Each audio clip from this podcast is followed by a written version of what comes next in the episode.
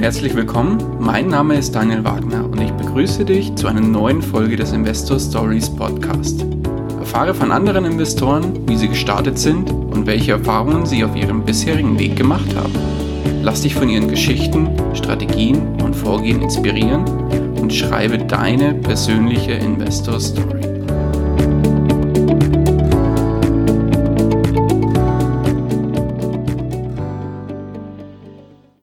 Hallo und herzlich willkommen zu einer neuen Folge des Investor Stories Podcast. Heute zu Gast bei mir Thomas Butz. Hallo, grüß dich. Ja, guten Morgen, Daniel. Grüß dich. Ja, guten Morgen. Heute mal äh, in, am, am, am frühen Morgen. Am frühen Morgen, die früh, der frühe Vogel fängt den Wurm, genau. Ähm, ich habe den Thomas heute zu Gast für, eine zweiten, für einen zweiten Teil zum Thema P2P-Kredite. Und zwar haben wir ja bereits eine sehr umfangreiche Einsteigerfolge vor einiger Zeit zusammen aufgenommen. Der Thomas ähm, hat auch den Blog P2P Game. Und aufgrund der ersten Folge gab es natürlich die eine oder andere Rückmeldung, warum sollte man denn wirklich in P2P-Kredite investieren? Ist das denn wirklich risikolos oder in Anführungszeichen risikolos, weil das hört, hört sich an der einen oder anderen Stelle oder in dem einen oder anderen Blog so an. Und welche Chancen habe ich denn überhaupt, wenn ich dann in P2P-Kredite investiere? Und genau das haben wir uns zum Anlass genommen, da diese zweite Folge nochmal aufzunehmen. Und zwar geht es heute um die Themen Chancen, aber auch Risiken von P2P-Krediten. Bevor wir aber dazu kommen, würde ich vorschlagen, Thomas, stell dich doch du noch mal ganz kurz vor für die Hörer, die die erste Folge noch nicht gehört haben. Ja, dann hallo nochmal. Ja, Thomas, ich komme aus dem badischen Ländler und blogge jetzt schon seit ein paar Jahren, zwei, drei Jahren über das Thema P2P. Ähm, bin da drauf gekommen, weil ich eigentlich ansonsten eher ein solider, klassischer ETF-Anleger mit ein bisschen Aktienportfolio noch nebenbei bin, so frei nach dem Herrn Koma und noch eine Spielwiese gesucht habe, wo ich mich da ein bisschen austoben kann. Und P2P bietet neben der Rendite auch noch viel Potenzial für Handeln, Spielen, Entdecken, Ausprobieren für mich. Jo. Mhm. Und das Ganze schreibe ich halt in mein, mein Blog dann, wie du ja gesagt hast, p2pgame.com. Da taucht dann, dann immer wieder auch mal was Kritisches oder auch mal was Neues auf, was Interessantes. Mhm. Und genau, da habe ich mir dann halt die Expertise jetzt aufgebaut und erlaube mir da ab und an auch drüber mal zu veröffentlichen. Sehr gut. Dann würde ich vorschlagen, bevor wir in die Themen Risiken, aber auch Chancen einsteigen, wollen wir vielleicht noch mal ganz kurz unseren Hörern sagen, auch für die, die vielleicht jetzt erst in dieser Folge einsteigen, was sind denn überhaupt P2P-Kredite? Thomas, kannst du da vielleicht kurz in zwei, drei Sätzen sagen, was dahinter steckt? Also ursprünglich steckt dahinter Kredite von Privat für Privat. Also ich gebe direkt jemanden einen Privatkredit anteilig. Also viele, viele Menschen geben einem einzelnen Kreditnehmer einen Kredit das heißt, ich kann mit kleinen Beträgen ein Portfolio aufbauen. Und mittlerweile ist es so, dass es alles deutlich anonymer ist und es nicht nur um Privatkredite geht, sondern ich kann Businesskredite vergeben, Immobilienkredite, also ein großer bunter Strauß, haben wir ja beim letzten Mal auch gut beleuchtet. Mhm. Genau so ist es.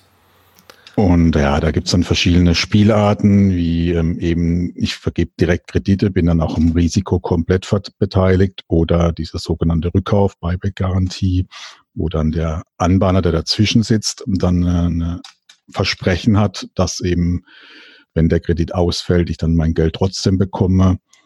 Ja, so Varianten, die dann auch später nochmal eine Rolle bei den Risiken oder bei den Chancen spielt. Ne? Mhm, genau. Und die Investition in P2P-Kredite, die erfolgt ja in der Regel über verschiedenste Plattformen. Da gibt es jetzt vielleicht nochmal ganz kurz zum Einstieg zwei unterschiedliche Arten. Es gibt ja einmal die, wo ich sag mal drei Beteiligte sind, wo einfach die Plattform der Mittler ist oder Vermittler ist zwischen, Verzeihung, der Vermittler ist zwischen ähm, dem Kreditnehmer als auch dem Investor.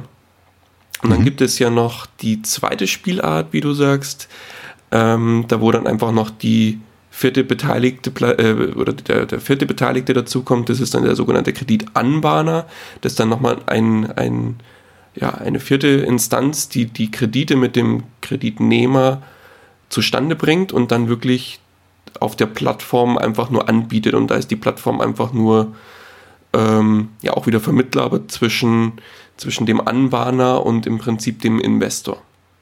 Genau, der Marktplatz, der klassische. Genau so ist es. So, und das bringt uns dann auch zum ersten Bereich, würde ich vorschlagen. Steigen wir in das Thema Risiken als erstes mal ein und zeigen mal so ein bisschen auf, welche Risiken wir zwei im Bereich P2P-Kredite sehen und schauen, dass wir das vielleicht auch mit ein paar Beispielen untermalen.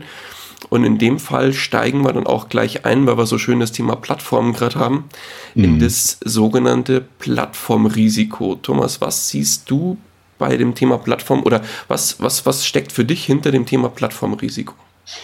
Ja, da haben wir halt zwei, zwei Punkte beim Plattformrisiko. Ich meine, ähm, die meisten Plattformen im P2P-Umfeld, die kommen nun mal aus dem Baltikum oder noch weiter weg. Also das heißt, die sind für uns nicht greifbar. Das heißt, das schwingt dann auch, oder was heißt schwingt, oder man kann dann eher mit dem Thema Betrugsrisiko kommen. Also das heißt, dass diese Plattformen gar nicht existieren, ist eine Variante, also sogenannter Scam ist.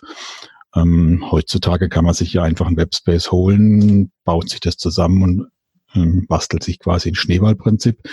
Das ist äh, auch tatsächlich passiert. In, in China gab es da mehrere Plattformen, die auf dem Ponzi-Schema quasi funktioniert haben. Ähm, mir ist jetzt keine bekannt in, in Europa, die so arbeitet. Aber es ist für mich schon ein naheliegendes Szenario, gerade wenn hohe Renditen aufgerufen werden und ähm, gerade die Gier einsetzt. Mhm. Und ja, bei, bei den Beträgen, die da hin und her geschoben werden, gibt es bestimmt den einen oder anderen betrügerischen ja, Fall. Kann es geben. Die Möglichkeit besteht natürlich, wie du sagst, in China war das ja beispielhaft da, wo das tatsächlich passiert ist. Wie, ähm, oder was heißt wie, man, man, kann sich natürlich dahingehend schützen, dass man nicht in die, in, in eine neue Plattform einfach blind investiert, sondern einfach wirklich dahinterliegend die Firmen, die Unternehmen auch mal durchleuchtet, sich einfach mal eine halbe Stunde, Stunde nimmt und einfach mal schaut, was, was, was haben andere für Erfahrungen damit gemacht, was, ähm, wie lange sind die bereits auf dem Markt? Äh, warum machen die das überhaupt? Ist das jetzt was, wo, wo eigentlich keine Firma oder einfach nur eine, eine Firma auf den, auf den Seychellen oder weiß ich nicht, wo sie alle sitzen, genau. die Briefkastenfirmen dahinter steht? Genau, das gilt es wirklich bei P2P-Plattformen so ein bisschen selber auch mit Hin und Verstand zu durchleuchten. Dann glaube ich, ja. ist man da, ähm, ich sag jetzt, man, man ist nie ganz geschützt, weil ähm, die, das, das potenzielle Plattformrisiko besteht natürlich an der Stelle. Das muss man ganz klar dazu sagen. Man kann heute schon, was kannst müssen mal gucken, ob es die in irgendeinem Handelsregister eingetragen ist, die Firma, ob es in Google Maps die Adresse überhaupt gibt, ob es überhaupt eine Adresse gibt, ob es eine Telefonnummer gibt. Also so ein paar Basisgeschichten, die kann man checken. Mhm. Und ich meine, man kann auch einfach dann halt mal mit ganz kleinen Beträgen anfangen und das auch über lange Zeit so lassen. Das ist natürlich, äh, da spielt das käme Gier wieder rein. Wenn das am Anfang super läuft, muss man halt auch sich trotzdem einbremsen und sagen, solange die Plattform so neu und jung ist, bleibe ich halt nur mal nur mit 500 Euro Spielgeld da drin und gucke mir das mal ein Jahr lang an, bis auch mhm. mal vielleicht ein Ausfall oder ein Projekt scheitert oder mal irgendwas nicht so gut läuft und wie sie damit umgehen und dann kann ich überlegen, ob ich mit größeren Summen da reingehe. Also so ist mein Vorgehen. Ne? Mhm. Beziehungsweise sogar noch, noch ein bisschen anders gesponnen ähm, wenn, wenn man jetzt als, als Investor einsteigt im Bereich P2P-Kredite, gibt es ja schlicht und ergreifend viel zu viele andere Plattformen, die schon seit Jahren auf dem Markt ja. sind und sich entsprechend ja da auch bewährt haben. Der Klassiker ist halt hier zum Beispiel Mintos immer wieder zu erwähnen oder viele, viele andere Plattformen, die wirklich schon seit langem auf dem Markt ist. Da muss man sich nicht zwingend auf die erstbeste Plattform, die jetzt vielleicht erst ein, zwei Monate neu auf dem Markt ist, äh, ja, genau. draufschwingen. Genau. Ich denke auch, dass man da erstmal mit den älter als drei Jahren anfangen sollte. Bondora zählt, glaube ich, zu den allerältesten, die mhm. auch Geld sind, hatten wir ja letztes Mal schon vertieft. Aber das denke ich auch, das ist sowas, wo man vorsichtig sein muss bei neuen Plattformen und ähm, da eher ähm, mit ja, geringen Beträgen dann erstmal anfängt. Mhm. Ja. Genau. Gut, aber dann haben wir das Thema, was, was alle Plattformen betrifft, auch alte, ne? also das Insolvenzrisiko. Das haben wir auch bei Plattformen, die natürlich schon alt eingesessen sind. Mhm, genau so ist es. Da gibt es ja auch Beispiele aus verschiedensten Bereichen. Ein mhm. Beispiel, was mir da einfällt, ist eben Collateral aus England. die sind ja, ja pleite gegangen oder haben Insolvenz angemeldet. Dann äh, kennst du noch weitere? Ich habe noch zwei weitere rausgesucht. Das ist Trustbody in Schweden und Communiate oder Cominate in, in, in Spanien. Mhm. Ähm, bei den Insolvenzen ist es halt immer so, die passieren aus heiterem Himmel, da kann man sich eigentlich nicht dagegen schützen. Das, das äh, ist nicht vorhersehbar oder sehr, sehr selten vorhersehbar. Man kann mhm. sich natürlich viel in den Communities oder Blogs oder Foren rumtreiben und hoffen, man schnappt irgendwas Negatives auf, aber das äh, Negative kann man auch aufschnappen, wenn alles normal läuft. Ne? Mhm. Also es, es ist ein sehr schwieriges Thema, das kann passieren, damit muss man einfach rechnen. Und ähm, zumindest bei Collateral, da habe ich, zumindest mein letzter Stand ist, ich habe noch nicht gehört, dass irgendjemand wieder Geld gesehen hat nach über einem. Ne? Mm, es gibt ja auch Plattformen, ich glaube bei Mintos und noch zwei, drei, meine ich, habe ich auch schon recht, ähm, recht, wie soll ich sagen, recht transparent darüber gelesen, was im Falle einer Insolvenz zum Beispiel passiert. Ich glaube, bei Mintos gibt es wirklich eine dritte Instanz, die dann dazu gerufen wird, die das Ganze dann regelt. Das ist auch namentlich schon benannt für den Fall der Fälle ähm, dass ja. das irgendein zusätzliches Unternehmen ist, das im Prinzip dann da eingreift und da wirklich die ähm, den, den Vermittler spielt zwischen Mintos als Firma oder und ja und den Investoren. Ja, ja das haben wir bei, bei Collateral in England auch. Da ist diese äh, englische Finanzaufsicht, wo da drin hängt. Mhm. Und in Schweden, da ist es ein Insolvenzverwalter. Ob das nützt und ob wirklich Kleinanleger, wann die drankommen, ähm, ich würde einfach sowas dann mal vornherein abschreiben. Das Geld ist erstmal weg und wenn wieder was kommt, ist toll. Aber für mich wäre das erstmal ein Abschreibeprojekt oder Objekt. Mm, genau. Da würde ich mich drauf verlassen. Genau. Also Poten das Potenzial ist natürlich da, dass eine Insolvenz käme. Das ist aber halt immer nur, deswegen ähm, wie soll ich sagen, eigentlich muss man immer ein bisschen bei den Plattformen auch über den Tellerrand schauen und schauen, wenn die Geschäftsberichte veröffentlichen und viele machen das ja auch sehr transparent, ähm, schreiben die denn seit, seit, seit Anbeginn nur, nur rote Zahlen oder schreiben die mittlerweile auch schwarze Zahlen und wenn ja, wie lange schon? Ja, es dreht sich ja aber erst bei ganz wenigen. Ne? Also viele schreiben mhm. ja immer noch rote Zahlen. Ich ja, klar. Nicht, Mintos jetzt mittlerweile schwarze schreibt, bin ich jetzt tatsächlich überfragt. Ich meine Ein ja. Ein paar schreiben. Ja, ja, dann ist, dann ist ja schon mal beruhigend. Aber ist ja auch völlig normal, wenn eine Firma erst zwei, drei Jahre existiert, ähm, wachsen möchte. Ich meine, das ist ja auch einer der Gründe, warum die kleinen Plattformen tatsächlich auch dann manchmal wieder interessant sind. Mhm. Die wollen wachsen. Die loten dadurch halt auch deutlich höhere Zinssätze dann aus als die etablierten. Ne? Ja, klar. Irgendwie muss, muss ja das Wachstum, irgendwo muss es ja herkommen. Das kostet, ja, genau. Mhm. Ja, Genau, das ist Insolvenzrisiko ist einfach da. Punkt. Was wir jetzt quasi einfach unter das Thema Plattformrisiko darunter hängen, nenne ich es jetzt mal. Und genau. Als mhm. nächstes Thema fällt mir beim Thema Risiken jetzt weg von der Plattform hin zu der anderen oder zu, dem, zu der dritten, dritten Partei im Bunde oder vierten, je nachdem, wie man es sieht, und zwar dem Kreditnehmer selbst. Und zwar ja. das potenzielle Betrugsrisiko eines Kreditnehmers. Das heißt, Kreditnehmer sagt, ich will Geld, ich brauche Geld und äh, bin auch bereit dafür Zinsen zu zahlen, aber er nimmt den Kredit ganz bewusst auf, dass er sagt, ich habe nie vor, diesen Kredit jemals wieder zurückzuzahlen. Genau, das ist auch ein, natürlich was, was in, im Kleinen immer wieder passiert, denke ich was man vielleicht gar nicht so deutlich mitbekommt, je nachdem, was für eine Plattform man investiert. Mhm. Wo man sich halt darauf verlassen muss, dass es eine Plattform im Griff hat, dass sie bei der Auswahl der Kreditnehmer entsprechend sieht, in ihrem eigenen Interesse. Und bei dem Thema Buyback ist es ja völlig intransparent für einen, warum und wieso ein Kredit ausfällt. Da gibt es dann halt einfach das Geld zurück. Mhm, genau. Im Fall von jetzt nur Bondora, da was ich Finbi oder so, da ist es schon was anderes. Da da sehe ich ja, dass es einen Ausfall gibt und ich sehe, ob die Plattformen sich bemühen oder auch gibt es ja wirklich detailliert den Status zurück. Ich sehe dann, ob es irgendwelche kriminellen Machenschaften dahinter gibt und ähm, kann das dann auch entsprechend bewerten. Also das ist was, wo ich denke, an der Tagesordnung ist, aber ich hoffe oder ich erwarte, dass die Plattform das in einem, auf einem geringen Maß einfach halten. Ne? Mhm. Ich meine, viele Plattformen, die haben eine sehr hohe Einstiegsschwelle, aber andere wiederum haben eine sehr niedrige Einstiegsschwelle, wo wirklich mehr oder weniger jeder erstmal, äh, der bereit ist, die hohen Zinsen zu zahlen, auch entsprechendes Geld zur Verfügung gestellt kriegt. Und da ist natürlich, wie du schon sagst, das äh, liegt dann wirklich an der Plattform selbst. Wie gut ist deren ähm, Research bei den einzelnen Kreditnehmern? Genau, man muss ja auch so sehen, wie oft hört man, dass äh, Leute sich beschweren, dass es keine verfügbaren Kredite gibt. Also die Plattformen stehen da ja auch unter Druck. Sie mhm. wollen ja möglichst viele Kredite für die Investoren anbieten. Ne? Und andererseits sollen sie aber nur die guten, in Anführungszeichen, anbieten. Also es ist halt so ein Spagat, was sie da treiben müssen. Und ähm, das eine erhöht natürlich das Risiko vom anderen, muss man sich klar sein. Genau, aber das ist die Kunst und die Arbeit, die die Plattformen dann einfach zu tun und zu leisten haben. So sieht es nämlich aus. Genau, jetzt hast du äh, wunderbar noch ein Beispiel aus der Schweiz rausgesucht. Ja, ich magst dazu ein, was sagen. Das ja, ich, finde ich ganz spannend. Ja, das Ganze funktioniert nicht nur im Kleinen, die Betrugsszenarien, sondern die gab es auch in, in, in, großer Variante. Und zwar das ähm, Advanun heißen die. Ich glaube, die gibt es immer noch, die Plattform. Die hatte das Problem, dass sie, also das Problem haben sie nicht, das machen ja viele, die haben Rechnungsfinanzierungen gemacht oder machen noch Rechnungsfinanzierungen, also Invoice-Geschichten.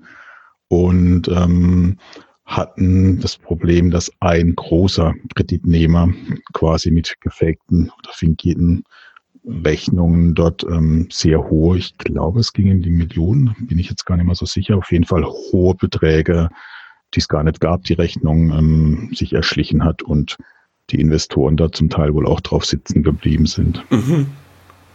Okay. Ja, das ist so. Also das ist eh dieses ganze Invoice, das ganze Rechnungsfinanzierungsthema ist wohl eh eins der Hochrisikobereiche, wenn man schon beim Risiko sind, dann noch höher ins Risiko gehen. Also da liest man immer mal wieder drüber, dass eins der riskantesten Ecken ist bei den also bei den Business-Geschichten zumindest. Okay. Hm. Gut, dann würde ich sagen, Betrugsrisiko soweit verstanden und dann würde ich vorschlagen, gehen wir zum nächsten Risiko über und zwar dem sogenannten Ausfallrisiko. Da gibt es jetzt zweierlei Sorten. Ein bisschen haben wir es jetzt gerade auch schon erwähnt, dass hm. ähm, bei, sowohl auf Kreditnehmerseite als auch ähm, das Ausfallrisiko ist ja auch ein Risiko für die Plattform selbst, aber fangen wir vielleicht mit dem Kleinen nochmal kurz an. Es ist natürlich, jeder Kredit kann theoretisch ausfallen. Das ist einfach mal Fakt. Jetzt gibt es natürlich bei vielen baltischen Plattformen diese sogenannte Rückkaufgarantie, die das Ganze so in Anführungszeichen ein bisschen abfedert. Da kommen wir aber auch gleich nochmal tiefer drauf zu sprechen, was das ähm, so, dass es sowohl eine Chance, aber auch gleichzeitig ein Risiko ist. Aber nichtsdestotrotz ist einfach Fakt, dass jeder Kredit oder jeder Kreditnehmer das Potenzial hat, nicht mehr zahlen zu können oder einfach in, in Probleme gerät, weil er vielleicht zu hohe Kreditschulden äh, aufgenommen hat oder einfach die, die seine, seine Schulden nicht mehr begleichen kann.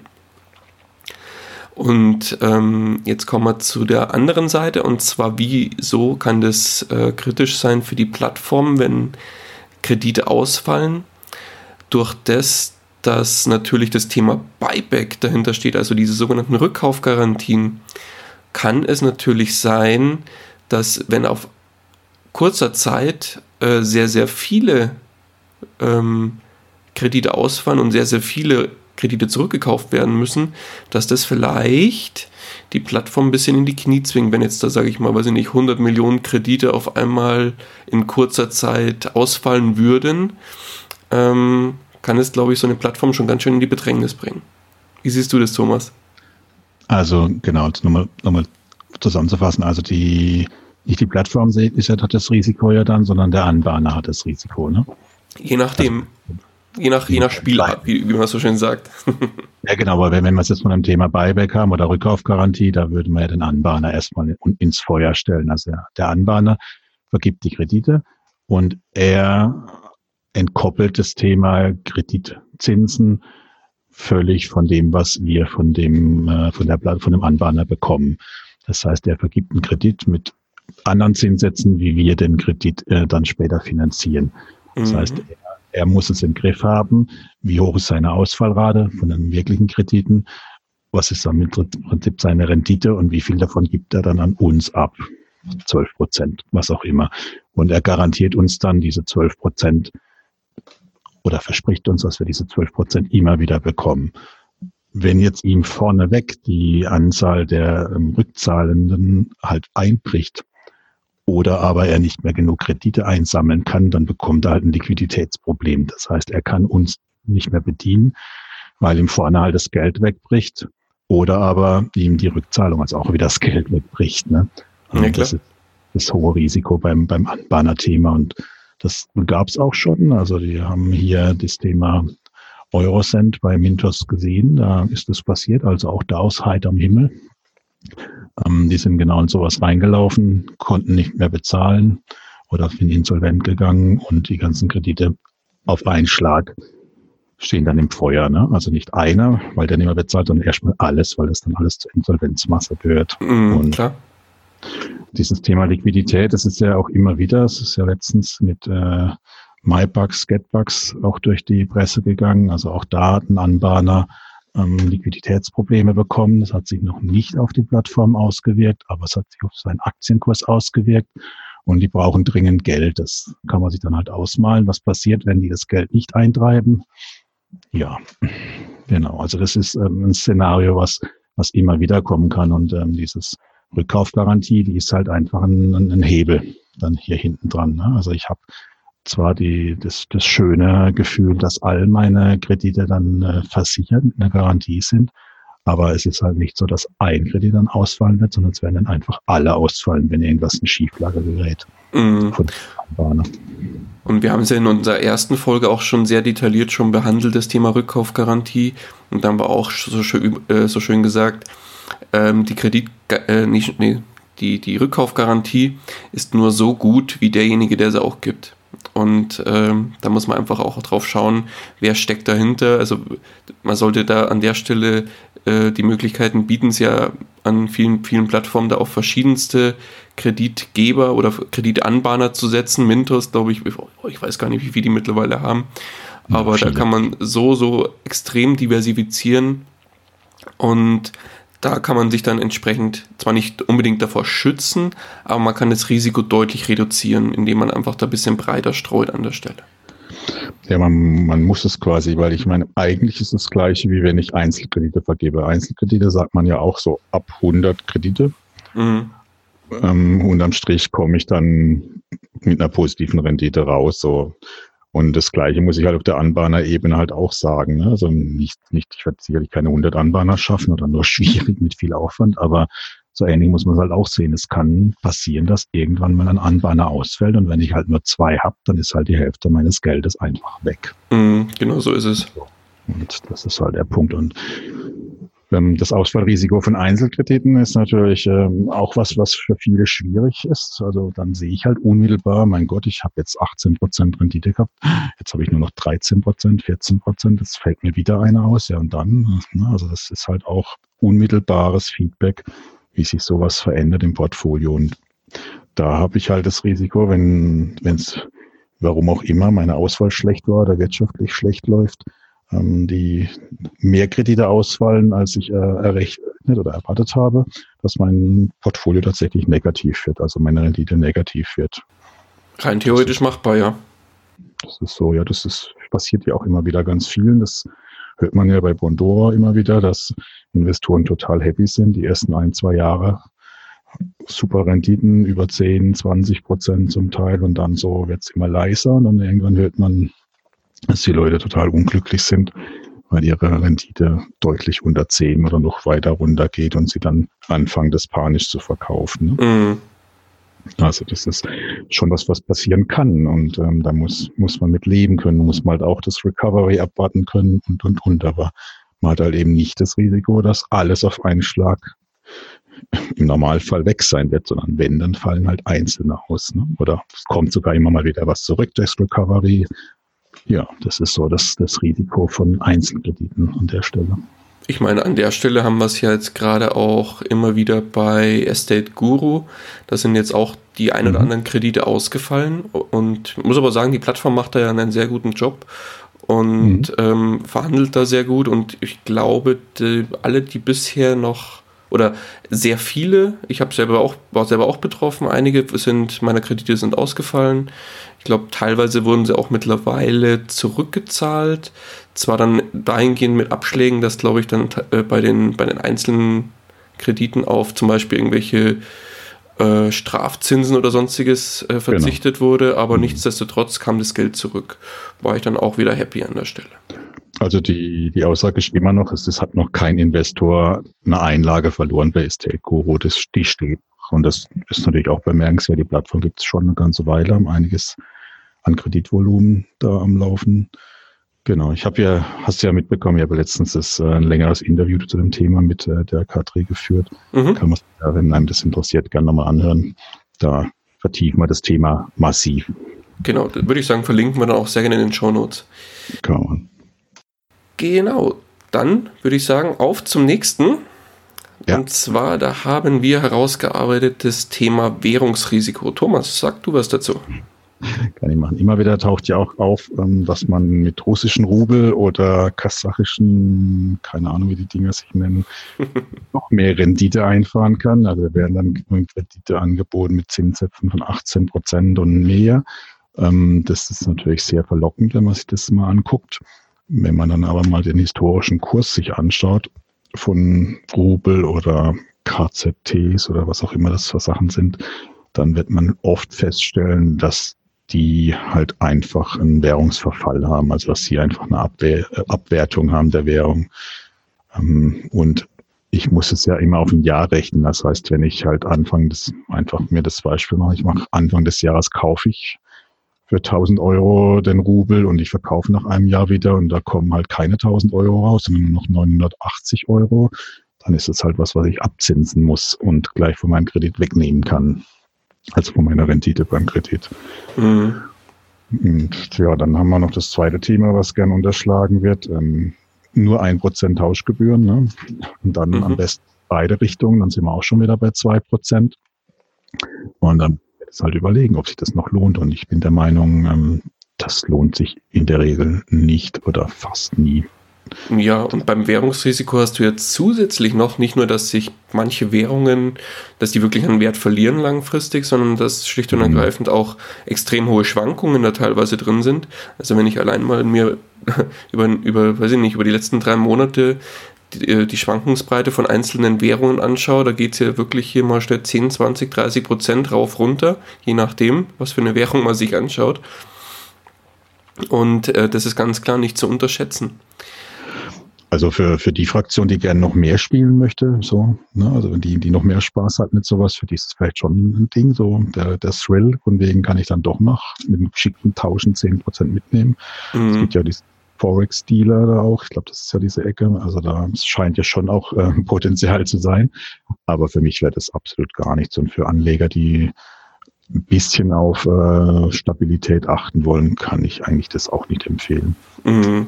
Ja, grundsätzlich Währungsrisiko ist ja das einfachste Risiko, das man aus, äh, ausschalten kann, indem man schlicht und ergreifend nur in äh, P2P-Kredite investiert, die einfach auf Euro-Basis sind und fertig. Ja, es lässt sich natürlich nicht vermeiden, wenn ich wirklich in England oder sowas anlegen möchte. Also wenn ich in, in oder in US-Dollar, wenn ich mal so weit bin, dass ich dahin möchte, da gibt's wenig in Europa. Aber für alles, was Osten oder halt ähm, ja Philippinen oder sonst was angeht, also wo die großen Plattformen anbieten bei uns hier, ähm, muss man es einfach nicht machen. Mm, genau so ist es. Okay, dann haben wir als nächstes das sogenannte Länderrisiko. Das heißt, ähm, da hast du jetzt was mit den ukrainischen Krediten aufgeführt. Ich würde aber vorher noch mal ganz kurz sagen, was für mich noch mal das Länderrisiko ist. Und zwar Länderrisiko besteht ja nicht nur darin, ähm, dass das Thema Vertrauen in das Land da ist, sondern auch, dass in dem Land eventuell ja irgendwelche Unruhen herrschen, dass da politische Probleme entstehen können, dass da die, ähm, die Lage einfach sehr, sehr instabil ist. Ja, ist ein guter Punkt. Also für mich war halt ähm, das Thema eben Vertrauen und Instabilität am Beispiel der Ukraine war halt so ein, so ein Punkt, möchte ich da oder wie, wie sicher bin ich mir da, einen Kredit ähm, zu finanzieren. Ja, oder Philippinen gibt's ja auch. Ne? Also traue ich mir das dazu oder traue ich dem Landes dazu, dass es auch in einem Jahr oder in zwei oder drei Jahren noch so in der Form existiert und auch der Kreditnehmer dann sich in der Lage sieht, den zu bedienen. Das sind so die Punkte, wo ich glaube, für mich da reingespielt haben. Mm, genau, also da deswegen auch immer wieder das Thema Diversif Diversifikation. Also es gibt viele, viele Möglichkeiten, da wirklich auch auf viele verschiedene Länder zu streuen, aus viele verschiedene Kreditländer.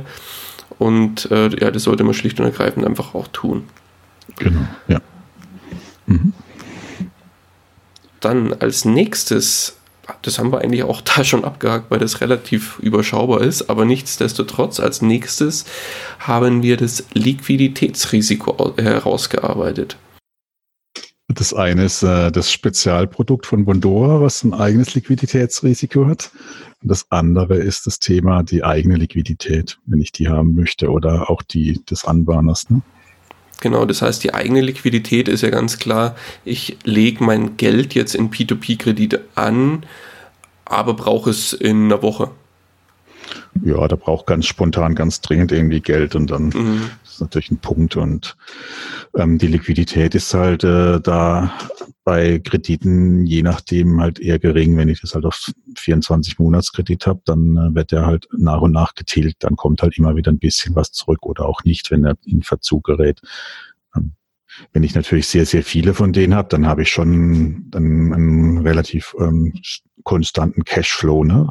Auch durch die, jetzt bei, bei Rückkaufgarantiegeschichten, durch die ständigen Rückkäufe, da gibt's schon immer wieder was. Aber es ist halt nicht so, dass ich auf einen Schlag sofort jetzt automatisch an mein ganzes Geld käme, wie bei einem Tagesgeldkonto, die 10.000 Euro, die ich dahin trage.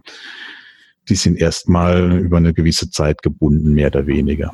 Mhm. Das heißt an der Stelle relativ klar, man sollte immer sich irgendwo einen, einen Tagesgeldpuffer aufbauen und der Tagesgeldpuffer bringt zwar keine Zinsen, aber der ist ja auch nicht dafür gedacht, dass er, dass irgendwie was abwirft, sondern dass man schlicht und ergreifend äh, kurzfristig an Geld kommt, dass man für Reparaturen vom Auto, für sonstige schnelle Ausgaben, die jetzt einfach kurzfristig notwendig sind, einfach zur Verfügung hat und einfach so einen Puffer hat. Und alles darüber hinaus, das kann man dann investieren und da äh, ja, sind die Laufzeiten dann teilweise auch erstmal zweitrangig, ob das jetzt äh, in Kurzfristkredite ist, also die sogenannten Payday Loans, die dann nur bis zu glaub, 30 Tage gehen. 30 Tage. Mhm. Ähm, aber nichtsdestotrotz kann es ja auch sein, dass das nicht nur 30 Tage läuft, sondern dass da aufgrund von Kreditausfall oder was anderem, dass es doch dann wieder länger geht. Ja, da kommen dann nochmal gerne 90 Tage drauf. Ne? Mhm, genau so. Aber nochmal zurück zum Tagesgeld, da, da wird ja gerne auch dann immer propagiert, da gibt es so ein tolles Produkt von Bondor, Go and Grow.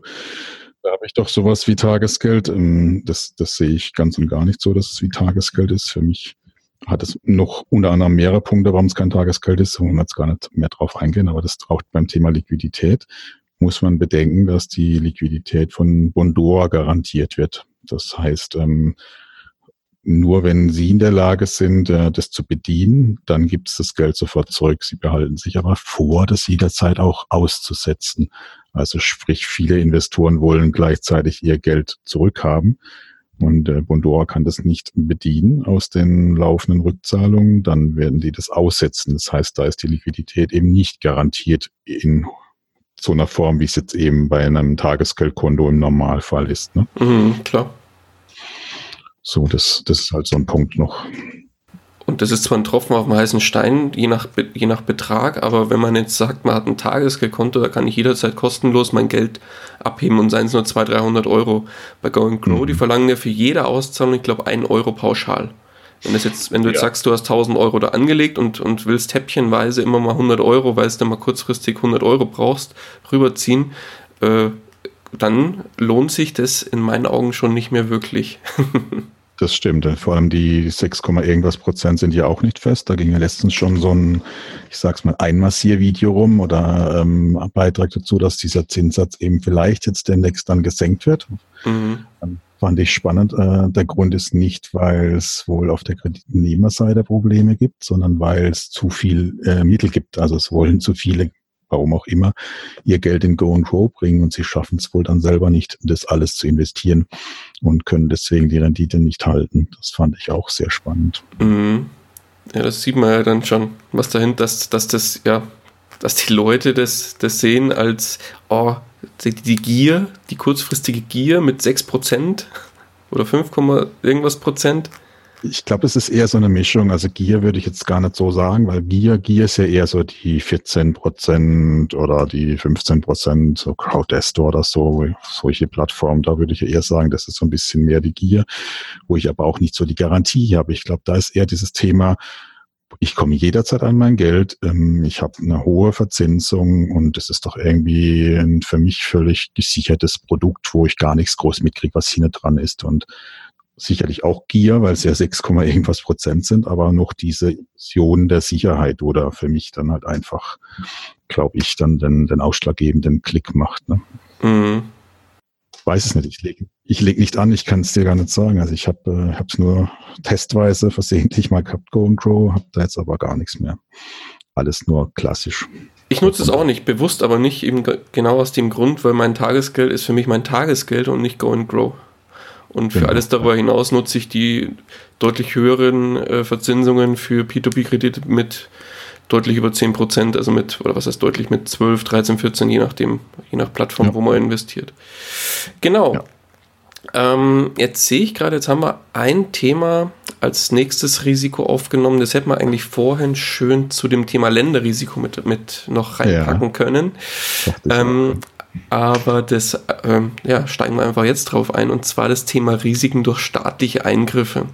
Das heißt, das ist eigentlich ergänzend zum Länderrisiko, weil, ähm, oder mitunter, weil es kann natürlich sein, dass von Staatsseite, also oder von, von der Regierungsseite, dass da beispielsweise irgendwelche Regulierungen äh, den, den Plattformen auferlegt werden, dass die zum Beispiel, ich glaube in Deutschland ist es ja teilweise schon so, dass du bei deutschen Plattformen, die brauchen meines Wissens eine Banklizenz, damit die solche ähm, Kreditformen oder Kredite vergeben dürfen und auch das entsprechend äh, machen dürfen. Deswegen arbeiten die häufig mit, mit Banken zusammen, die eine Banklizenz haben. Und du musst dann ja zum Beispiel auch bei Auxmoney muss man ja auch ein Konto bei der, bei der Partnerbank bewusst aufmachen, da Geld einzahlen und dann ähm, wird es äh, auf das Investorenkonto bei Auxmoney überwiesen. Das war für mich damals leider ein No-Go, deswegen bin ich da nie groß aktiv gewesen mhm. auf Auxmoney. Aber das kann natürlich auch bei ähm, im, im, Baltikum oder anderen Ländern passieren, wo heute P2P äh, sehr hoch verzinst ist und wo heute noch keine keine Regulierung von staatlicher Seite gegeben ist. Ja, wobei die natürlich auch mehr wurde, als, als ich noch die ersten Konten eröffnet hatte. Da musste man noch nicht bei allen einen Ausweis hochladen, solche Geschichten. Das ist mittlerweile Status quo. Also ich glaube, es gibt keine mehr bekannte Plattform mehr, wo ich ohne Ausweis wieder an mein Geld komme. Ne? Mhm. Kenne ich jetzt, glaube ich, auch nicht, ja. Ja, und mittlerweile, also mit, mit Bankkonto ist es auch nicht ganz so unüblich. Also mindestens Neo Finance macht das mit einem eigenen Bankkonto und ich oder man hat das Gefühl, dass Mintos ja auch die Bestrebung hat, mit der Banklizenz in die Richtung zu gehen. Ne? Mhm. Also ja, aber es, ähm, ich glaube, die größere, der größere für uns äh, schmerzhaftere Einschnitt ist, wenn jetzt halt das Thema Steuern aufkommt. Also wie jetzt bei polnischen Krediten ähnliche Steuern erhoben werden bei manchen Plattformen oder bei vielen wie eine 15 Prozent ähm, Quellensteuer quasi ein, einbehalten wird, die man irgendwie mühsam wieder mit ähm, Ansässigkeitsbescheinigung dann wegbekommen kann. Also sowas kann auch aus heiterem Himmel passieren. Ich glaube, genau wie Ventor hat sowas mal angekündigt Anfang des Jahres für Spanisch-Kredite zu machen, sind dann aber nach Protesten wohl wieder schwer zurückgerudert. Also sowas kann einfach aus heiterem Himmel kommen und dann sich natürlich negativ auf die Rendite oder halt auch auf die Arbeitspensum auswirken. Also sprich, ich muss dann aktiv irgendwas tun, um das zu kompensieren. Ne? Mhm. Ich meine, bei Wir Invest, das war ja ganz lange so, dass da, da, pauschal bei polnischen Krediten immer was einbehalten wurde. Das hat sich ja mittlerweile geändert. Genau, da, da hat sich was geändert. Ähm, das, das heißt, es ist halt sowas von, wo ich aktiv dann irgendwie entweder darauf reagieren muss oder dass meine Rendite mir halt wegnagt. Ne? Mhm, genau so ist es. So viel zum Thema staatlichen Eingriffe. Oder hast du noch was? Ja, dann gibt es noch solche Geldwäschemeldungen. Das betrifft mich jetzt weniger. So ab irgendwie, ich glaube, 10.000 Euro müssen manche dann irgendwelche Formulare ausfüllen und rumschicken. Also da gibt es auch schon irgendwelche Regulierungen und kann man ja auch verstehen. Ich meine, die Plattformen bieten sich ja fast schon perfekt an, um da irgendwelche größeren Geldbeträge durch die Gegend zu schieben. Mm. genau. Okay, dann last but not least beim Thema Risiken. Da hast ja. Du noch wunderbar herausgearbeitet das Thema, was ein sehr spannender Punkt ist, finde ich, das Thema Krankheit, Todesfall und das Thema Vererben. Da du das herausgearbeitet hast, würde ich sagen, überlasse ich auch dir an der Stelle das Wort dazu. Genau, jetzt, jetzt machen wir hier den kompletten Depri-Fall. Ne? Jetzt jetzt ziehen wir uns das ganze Thema noch weiter runter, wie wir es schon sind. Wir haben jetzt das achte Risiko. Fragt man sich, warum überhaupt noch weitermachen soll. Nee, aber das ist, äh, generell ist es ja ein Thema. Also ich meine, ähm, ich hoffe, dass ich noch viele, viele Jahre habe, aber wenn man mal so ein bisschen härter irgendwie sich mit einer Krankengeschichte rumgeplagt hat oder einfach mal ein paar Gedanken macht, dann muss man halt sich damit auseinandersetzen, dass es halt irgendwann passiert oder dass man irgendwann halt mal in so eine Situation kommt, vielleicht auch im Krankenhaus einen längeren Aufenthalt, ähm, wo das ganze P2P-Thema ja dann auch noch da ist oder irgendwo hin soll. Ne? Und ähm, muss man halt schon sagen, ich habe äh, ich glaube, meine Frau wird sich damit schwer tun. Ich habe jetzt zwar alles über Passwortmanager die Daten zur Verfügung gestellt, aber sie dann da ähm, mir vorzustellen, dass sie dann das ähm, weiterführt oder das machen muss, das, ähm, ich glaube, das wird ihr keine Freude bereiten. Ne? Und das ist halt bei einem Bankkonto oder Depotkonto schon ein deutliches Stückchen einfacher. Da funktioniert es mit dem, dem ganzen ähm, hier ähm, Übertrag der, der, beim Vererben halt auch wesentlich leichter.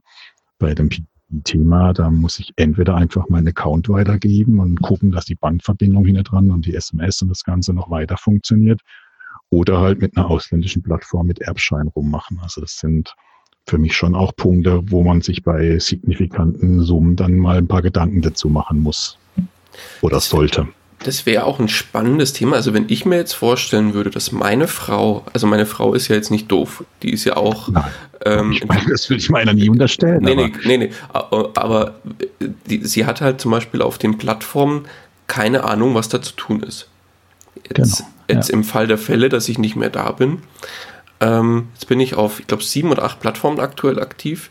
Ich glaube, mhm. sie wüsste nicht, wie sie zum Beispiel ein Autoinvestor, also eine Autoinvest-Funktion stoppt auf der jeweiligen Plattform, auch wenn es nur ein Knopfklick äh, ist, sage ich mal, oder ja. wie sie das Geld da wieder rauskriegt. Also das ist, glaube ich, jetzt nicht so ohne. Das ist, finde ich, eigentlich ein ganz spannendes Thema. Ich weiß auch gar nicht, wie du schon sagst, bei Deutschen äh, Konten, Depots etc. gibt es ja fixierte Prozesse bei den Banken, genau, genau, für solche Themen.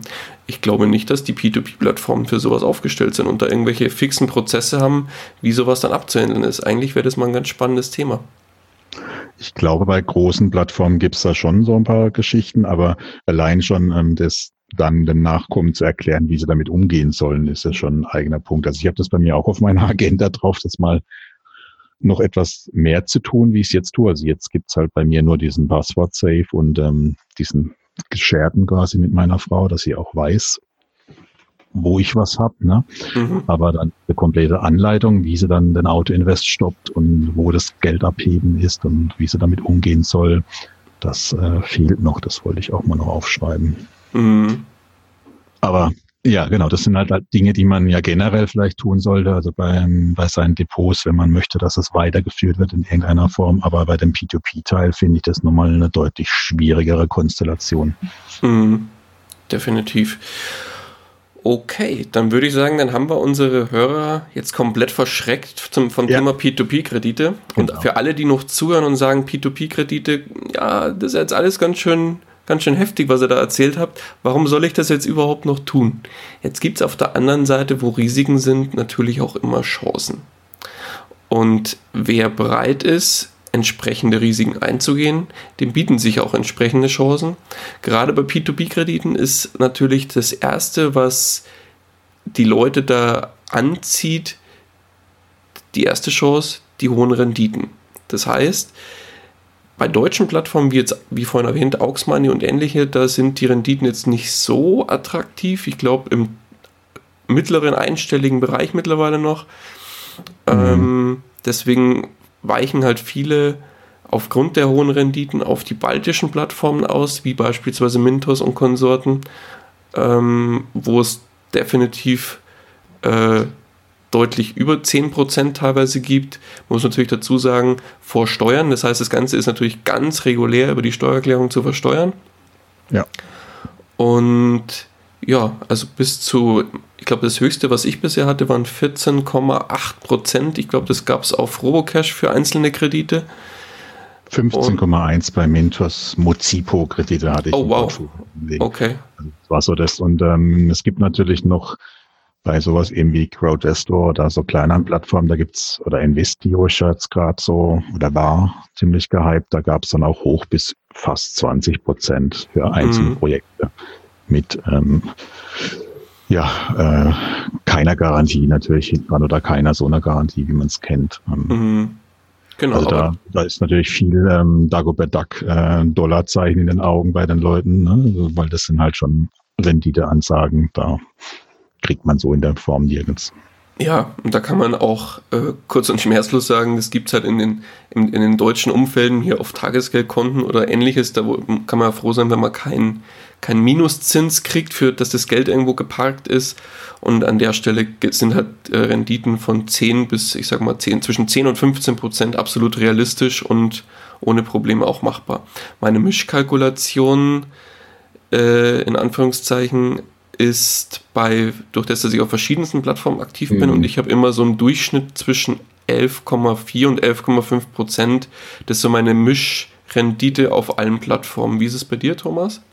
Da bin ich deutlich schlechter. Ich habe 10,5 sowas. Oh, okay. Ähm, ich habe aber auch solche Business-Kredite in Irland, also Linked Finance oder Flender, die einfach etwas weniger Zinssätze ausrufen, aber eben bei mir zu dem Thema Diversifikation dazugehören. Also solche Plattformen oder auch ein Isteco, da sind die Rendite unterm Strich jetzt da wirklich Xir, der ist da auch geringer, weil es halt auch viele endfällige Sachen gibt, aber das ist für mich halt so ein Punkt, ähm, ich möchte es halt breiter haben, wie jetzt nur reine Konsumentenkredite, mhm. wo ich 15 oder, oder 12, im Moment eher 12 bis 13 Prozent komme und deswegen ist es bei mir eher im Schnitt 10,5 was ich aber völlig okay finde. Damit ist das Risiko halt auch deutlich verteilt. Ja, klar, definitiv. Genau. Und ja, ich glaube, recht viel mehr gibt es auch zu dem Thema nicht zu sagen. Also wie gesagt, 10% und, und ja, bis zu, also zwischen 10 und 15% ist absolut realistisch, je nachdem, wie, wie man sich da, äh, wo, auf welchen Plattformen man unterwegs ist. Und das bringt uns jetzt auch gleich zum nächsten Thema und zwar den der nächsten Chance. Das ist natürlich sehr attraktiv im Vergleich zum Tagesgeldkonto, ähm, die kurzen Laufzeiten. Das heißt, wenn man da so ein bisschen auf Aktien, ja, was bei Aktien vielleicht ist nicht so, aber wenn man sagt mal, man hat andere. Ja, äh, Aktien finde ich ein gutes Beispiel auch. Also, man ja. sagt, bei Aktieninvestitionen sagt man ja auch, äh, ohne einen Anlagehorizont von 10 Jahren, 15 Jahren, sollte man eigentlich jetzt nicht in Aktien anfangen anzulegen. So ein ETF-Sparplan oder diese Geschichte, da sollte man auch einen Horizont von eher 15 bis 20 Jahren, um dann am Strich 6 Prozent im Jahr oder sowas zu haben, ähm, anlegen. Da muss man halt viel Glück sonst haben, wenn es funktioniert. Kann aber auch viele, viele Durstjahre zwischendurch geben. Ne? Okay, Und so, ich habe das jetzt eher aber auf die, auf die auf die Anlagedauer für äh, vom, vom, vom Horizont des, der, oder vom Blickpunkt der Liquidität gesehen. Äh, bei, bei, Aktien ja. hast du ja auch täglich handelbar, klar. Ja, klar, aber ich würde es halt eher von der Rendite-Geschichte her betrachten. Und da mhm. ist halt schon der Punkt, dass ich bei den P2P-Geschichten halt sehr schnell, klar, kann ich bei Aktien auch, aber schnell rein und aber auch wieder relativ zügig wieder raus kann aus dem. Also ich kann sage ich mal, innerhalb von einem halben Jahr kann ich ein, oder einem Jahr kann ich, wenn es ein Mal gibt, so ein, ein, Portfolio wieder auflösen und habe dann halt trotzdem die Rendite gehabt. Ne? Mhm, so ist es genau. Das ist ein Punkt. Und ich meine, man hat ja immer bei P2P-Krediten auch die Möglichkeit, langfristig das Ganze anzulegen. Also ich glaube, da geht es ja hoch bis ich glaube 96 Monate ist so das höchste, was mir jetzt gerade bekannt ist. Ja, es gibt auch Immobilienkredite mit wirklich mehreren Jahren Laufzeit, aber mm. ich, ich habe tatsächlich auch relativ viele mit langer Laufzeit, weil wenn die einen hohen Zinssatz haben, dann haben wir ja schon gesagt, über den Zweitmarkt kann man die mindestens ähm, mit leichtem Abschlag immer verkaufen und im Idealfall oder im Normalfall eigentlich zu null Prozent, also so wie man sie gekauft hat, auch wieder loswerden, wenn die Zinssätze jetzt nicht gerade unterirdisch sind. Mm, geht das ja. problemlos. Also von daher binde ich mein Kapital erstmal mit hohen Zinsen auch auf länger. Und wenn ich es dann wirklich bräuchte, könnte ich da auch früher raus. Genau. Also ich mache es zum Beispiel auch bei Mintos so, dass da hat man die Möglichkeit, verschiedene Auto-Invest-Portfolios anzulegen und mhm. die zu mhm. priorisieren. Da habe ich mhm. tatsächlich als Prio 1 einen Langfrist-Portfolio, äh, äh, wo ich sage, äh, definitiv ab zwölf Monate, glaube ich. Mhm. Alles über zwölf Monate will da aber auch mindestens 11,5% Zinsen für haben. Mhm. Und wenn ich die, wenn das voll ist, dann investiert er in das zweite Prio-Portfolio, das ist dann wirklich nur Kurzläufer kleiner sechs Monate. Also für mich Kurzläufer in Anführungszeichen natürlich, aber alles kleiner ja, ja. sechs Monate. Und genau, funktioniert wunderbar. Nee, es ist auch mein, mein Punkt. Ich investiere in äh, auch immer in die höchsten Zinsstufen beim, beim Interest bei mir. Also da weniger auf die Verteilung tatsächlich und trotzdem habe ich ein ziemlich diversifiziertes Portfolio. Genau, aber dieses Thema Autoinvest, das bringt uns auch gleich zum, zur nächsten Chance, die, die sich bei P2P-Krediten äh, anbietet, und zwar das sogenannte äh, hochgelobte, von vielen Seiten beworbene passive Einkommen. genau. Da gibt das, das es ja. Halt so ne? Hm, ich würde mal sagen, ja, es ist ein, eine Art des passiven Einkommens. Das ist ja immer Definitionssache. Der eine sagt, ich, nee. ich will irgendwo Geld reinschieben und dann will ich nichts mehr dafür tun und dann ist das für mich passives Einkommen. Sobald ich nur einen Finger krumm machen muss, ist es ja schon kein passives Einkommen mehr. Ich sage für mich, passives Einkommen ist es halt, wenn ich ein System einrichte und dann wirklich nur noch an kleineren Stellschrauben regelmäßig drehen muss und habe aber dann mit wenig Arbeit verhältnismäßig hohe Renditen oder mhm. hohes, hohes Einkommen. Und das ist einfach die Möglichkeit, die einfach bei P2P-Krediten gegeben ist. Man muss sich vorher halt mit, dem, mit der Plattform auseinandersetzen. Man muss sich mit dem Thema P2P-Kredite per se erstmal auseinandersetzen, wenn man da investieren will. Weil man sollte nie in irgendwas investieren, was man nicht wirklich verstanden hat. Und wenn es aber dann soweit ist, dann sucht man sich die Plattformen aus, stellt da seine Auto-Invest-Portfolios ein oder sein, die, nutzt die Auto-Invest-Funktion, die dann ja wirklich je nach Plattform sehr umfangreich eingestellt werden kann. Also bei äh, gerade bei Mintos zum Beispiel oder bei anderen Plattformen ist das ja teilweise Wahnsinn, was man da alles teilweise hm. einstellen kann. Richtig. Ähm, ich habe da auch mal einen umfangreicheren Blogartikel geschrieben für, ich glaube, sieben Plattformen, wie die Auto-Invest-Funktion funktioniert. Und ich glaube, das, oh Gott, das war ein endloser Artikel, weil man kann wirklich endlos an Einstellungen äh, und Diversifikationsmöglichkeiten und hier ein Häkchen, da ein Häkchen und äh, ja, sehr, sehr viel und sehr, sehr breit das Ganze einstellen. Aber zurück zum passiven Einkommen. Ähm, ja, Auto-Invest-Funktion bietet einfach die Möglichkeit, da sehr bequem das Geld automatisch wieder anzulegen, wieder anlegen oder anlegen zu lassen und reinvestieren zu lassen, sobald die Rückläufe dann da wirklich kommen.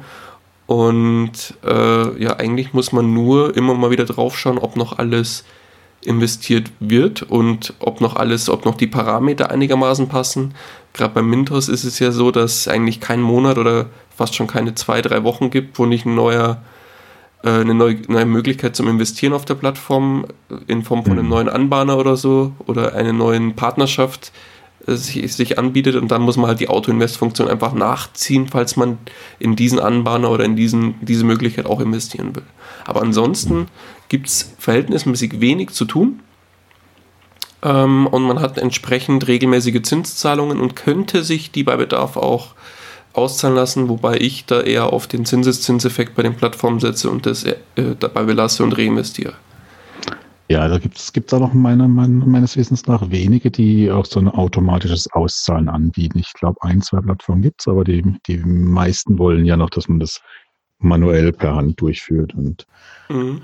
Ja, ja, wie du gesagt hast, also das Thema Autoinvest anpassen ist schon ein Thema. Also wenn man natürlich mit ähm, nicht den höchsten äh, Zinssätzen rumspielt, so wie ich, dann ist es weniger Arbeit. Wenn man halt immer das Maximum rausholen will, dann ist es schon etwas mehr Arbeit. Also dann muss man schon öfters reingucken oder halt das Ganze anpassen, wenn man dann halt wirklich immer das Maximum haben will. Und klar, ich meine, wenn ich immer die alle Anbahner drin haben will, dann muss ich auch was tun beim Mintos relativ häufig. Bei den meisten ist es ja eher moderat überschaubar. Da gibt es vielleicht ein, zwei im Jahr, die dazukommen. Dann muss ich halt ein Auto in das ein, zweimal im Jahr anpassen. Mhm. Ja, also ich finde, das hält sich schon auch in Grenzen, das Ganze dann an der Stelle.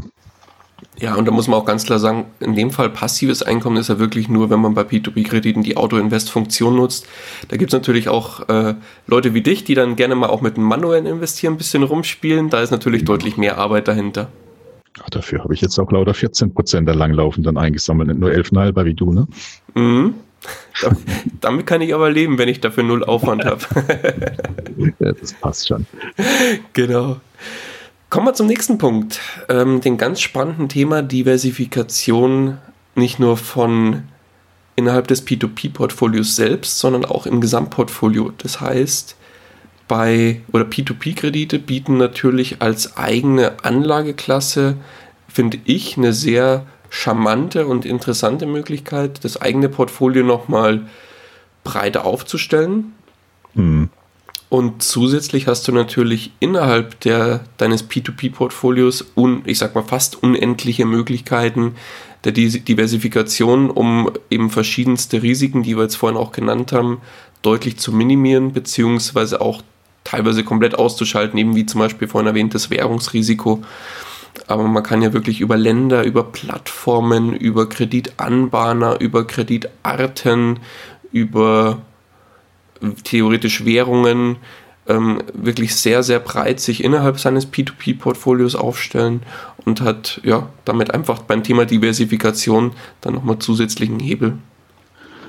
Ja, ja, sehe ich, sehe ich auch ähnlich. Also die bieten schon die Möglichkeit, ihnen auch in Anlageklasse zu investieren, in die man ja so direkt gar nicht drankommt. Also Konsumentenkredite, da komme ich ja oder kam ich bisher ja gar nicht dran, außer ich habe jetzt Privatkredite vergeben und dann gibt's ja die selten die Variante, dass ich fünf Euro verteile. Ne?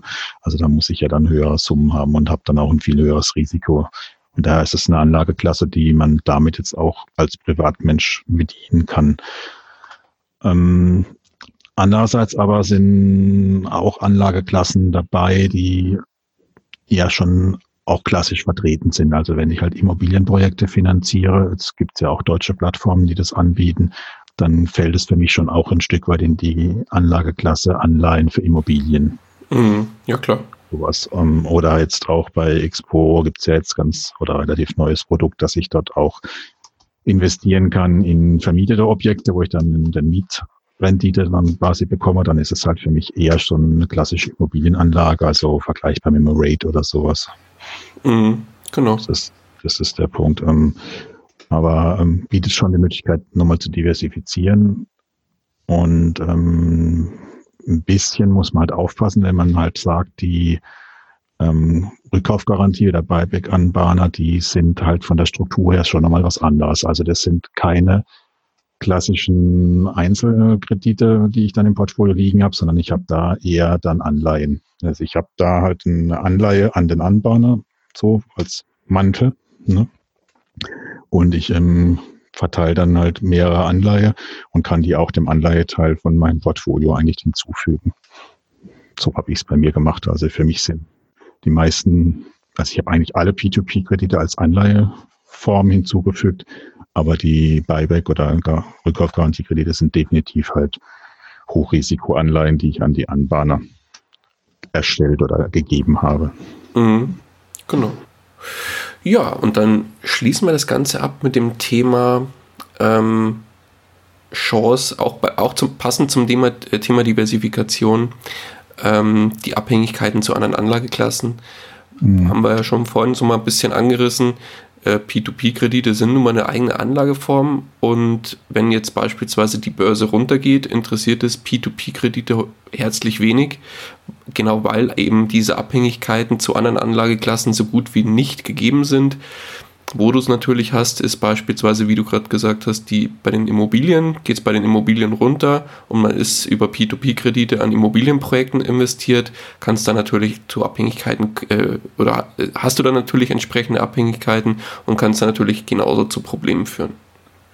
Also ich, ich wäre da ein bisschen vorsichtig. Ich würde da nicht drauf wetten, dass wenn es wirklich runtergeht, es dann eben die ganzen Buyback und Rückkaufgarantie anbahne, das Überleben, dass alle überleben. Ich glaube, dass dann das Risiko da an der Stelle deutlich höher wird, weil ich eben keine Einzelkredite habe, sondern weil das halt eine Anleihe für den Anbahner ist. Und wenn der in irgendwelche Schwierigkeiten kommt, schlägt das halt direkt durch. Und deswegen würde ich die ähm, Buyback oder ähm, ja, die Rückkaufgarantie Kredite alle unter Anleihen und schon auch korrelierend ein Stück weit mit den normalen Anleihen sehen nur die echten P2P-Kredite, also sowas wie Bondora, Finbi, ähm, auch Estate Guru, also die, die eben eins zu eins sind, die würde ich sagen, die sind tatsächlich entkoppelt zur, zur, zum normalen Börsengeschehen oder ja ein Stück weit ja sogar bieten die eine, eine Chance, wenn es schlecht läuft. Also man hat halt den Punkt, wenn die Banken irgendwie ins Strudeln geraten, wollen die ja noch weniger Kredite vergeben, weil sie noch weniger schlechte Zahlen in ihren Büchern haben wollen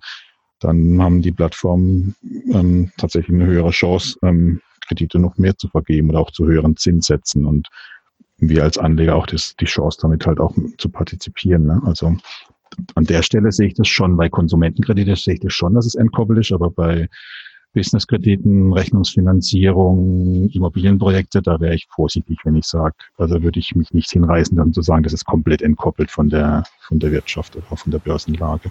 Mm. Deswegen haben wir ja auch zum Glück gesagt, es gibt wenig bis keine, sagen wir es mal so, ja. Abhängigkeiten zu anderen Anleihenklassen. Dass es komplett entkoppelt ist. ist. Eh keiner, was passieren wird, aber so ähm, genau, drüber nachdenken kann man ja ein bisschen. Genau so ist es. Wunderbar, dann sind wir auch schon am Ende angekommen. Einen Tom. Punkt habe ich noch. oh, oh sehr gut. Ganz spontan natürlich. Ähm, ich finde halt einfach P2P anlegen macht Spaß. Ne? Also mir macht das halt auch Spaß, das Ganze. Man muss sich halt mal angucken, was für Projekte es gibt man kann sich anschauen, was da finanziert wird. Man kann über den Tellerrand blicken. Also ich finde einfach auch, dass es eine nettes, nette Beschäftigungsmöglichkeit auch ist. Und dann macht man am besten einen Blog wie du. Genau nee, über das Thema. Das muss man nicht machen. Das, das, das ist okay, wenn man nicht Nee, aber ja, das, das ist tatsächlich ein Stressthema, aber das muss ich dir, das brauchen wir jetzt nicht vertiefen. Nee, aber ich finde halt einfach auch so, wenn man sich anguckt, was für nette Projekte es gibt. Hier gerade so die kleineren Plattformen, so Crowdestor oder Investio mit irgendwelchen Heizkraftwerken oder eine Bar in Berlin oder ein russisches Restaurant. Ich finde, das ist einfach auch nett, sowas sich mal anzuschauen. Das stimmt natürlich an der Stelle. Thomas, dann sind wir, wie gesagt, am Ende angekommen. Außer du hast noch ja. einen Punkt. Nee, das reicht jetzt mal. Okay. Dann ähm, hoffe ich, dass wir dir, lieber Hörer, noch mal ein bisschen Einblick geben konnten in das Thema Chancen und Risiken von P2P-Krediten und so ein bisschen vielleicht auch, ich hoffe nicht komplett abgeschreckt, da wir der, der Anfang ja recht, recht umfangreich über die Thema Risiken gesprochen haben. Aber ich glaube, uns beiden ist es einfach sehr wichtig, dass ihr versteht, dass P2P-Kredite kein, kein sogenannter Free-Lunch sind, wie, wie viele so schön sagen, und komplett ohne Risiko ist, sondern wirklich Risiken da sind. Aber wo Risiken sind, sind eben auch Chancen. Und wenn man bereit ist, die Risiken einzugehen und ähm, vielleicht auch mit Kopf und mit Hirn und Verstand äh, versucht, die Risiken nach Möglichkeit zu minimieren, haben wir jetzt auch die, den einen oder anderen Tipp mitgegeben, dann glaube ich, sind P2P-Kredite Kredite eine sehr spannende Anlageklasse, die in meinen Augen äh, eigentlich in jedes Portfolio gehören, der ein bisschen sein Gesamtportfolio ein bisschen breiter streuen will und vielleicht auch an einer oder anderen Stelle nochmal äh, eine zusätzliche Anlageklasse mit reinnehmen will. Thomas, die letzten Worte würde ich sagen, überlasse ich dir und ich bin raus. Ich danke euch fürs Zuhören. Ja, ich sage auch danke fürs Zuhören und äh, habe mich gefreut, Daniel, dass wir das zusammen machen konnten.